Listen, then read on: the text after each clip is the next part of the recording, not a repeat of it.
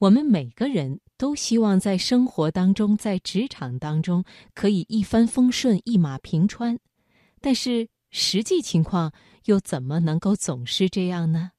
好像事与愿违的事情经常发生，我们会常常遭遇各种难题和障碍，可是很多时候，这些障碍却能成为我们选择方向的指南针和试金石。好，今晚首先开始的节目，我们先送上汤小小的文章《障碍赐予我们最大的善意》，选自知识窗。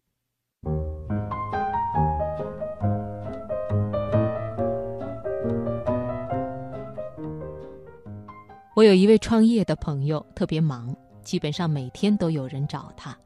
或者谈合作，或者交流心得，或者就是想见见面。对于这些邀请，真的很难拒绝，这让他疲于应付，烦不胜烦。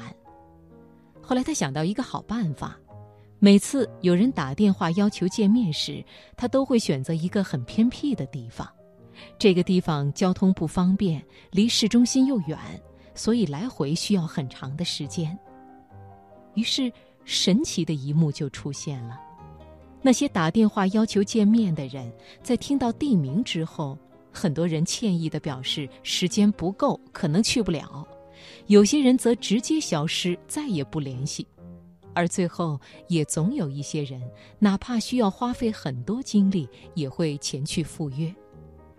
而这些不畏艰难、一定要见他一面的人，基本上都是有重要的事情要谈，而且非常有诚意。是啊，如果事情不重要，如果不是很有诚意，谁会跑这么远和人见面呢？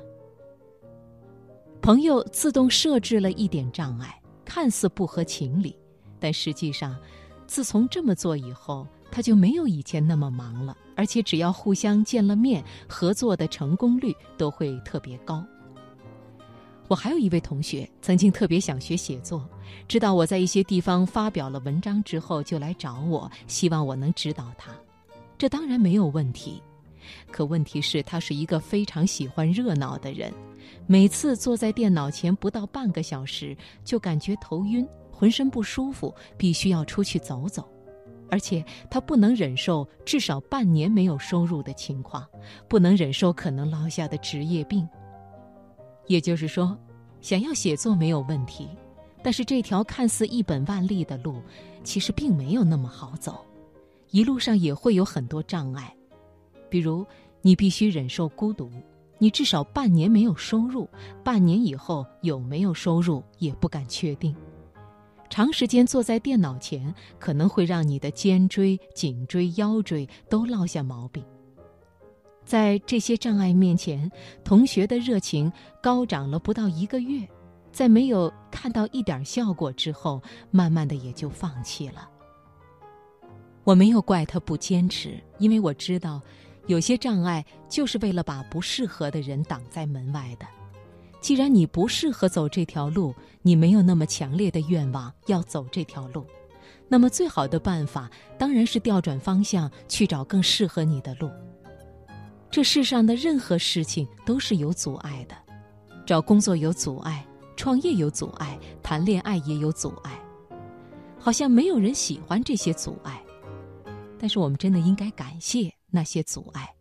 它就像大自然的优胜劣汰法则，自动帮助我们淘汰掉一些不重要的人和事，帮我们节省时间和精力。让我们把最宝贵的时间和精力用在最重要的人和事上，这是生活给予我们的最大善意，让我们少走弯路，少浪费生命。